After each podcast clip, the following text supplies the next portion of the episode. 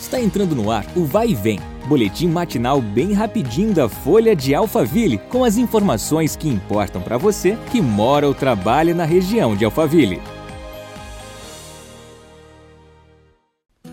Olá, eu sou Marcelo Fofá, da Folha de Alphaville, e vamos a mais um podcast.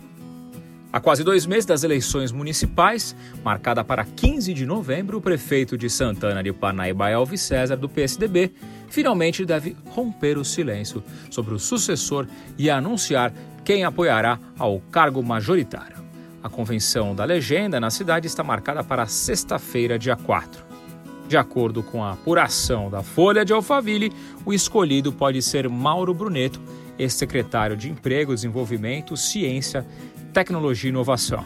O nome dele foi apontado pela reportagem em maio de 2019, com base na lista da administração de 2013 e da atual gestão, sobre a análise de quem se mantinha no quadro da prefeitura desde o início do mandato de Elvis.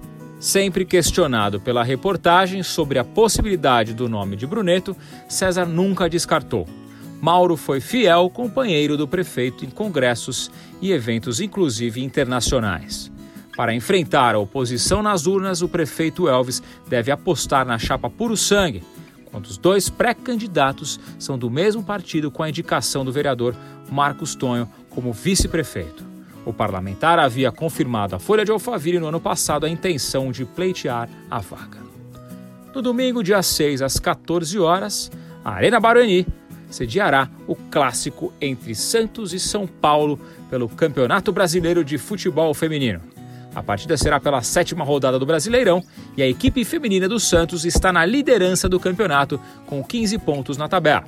Já o São Paulo está em oitavo lugar com 10 pontos. O jogo será sem público por conta da pandemia da Covid-19, mas será transmitido ao vivo pela TV Bandeirantes. Nós ficamos por aqui, obrigado por sua companhia. Amanhã tem edição quentinha da Folha de Alphaville. Até lá!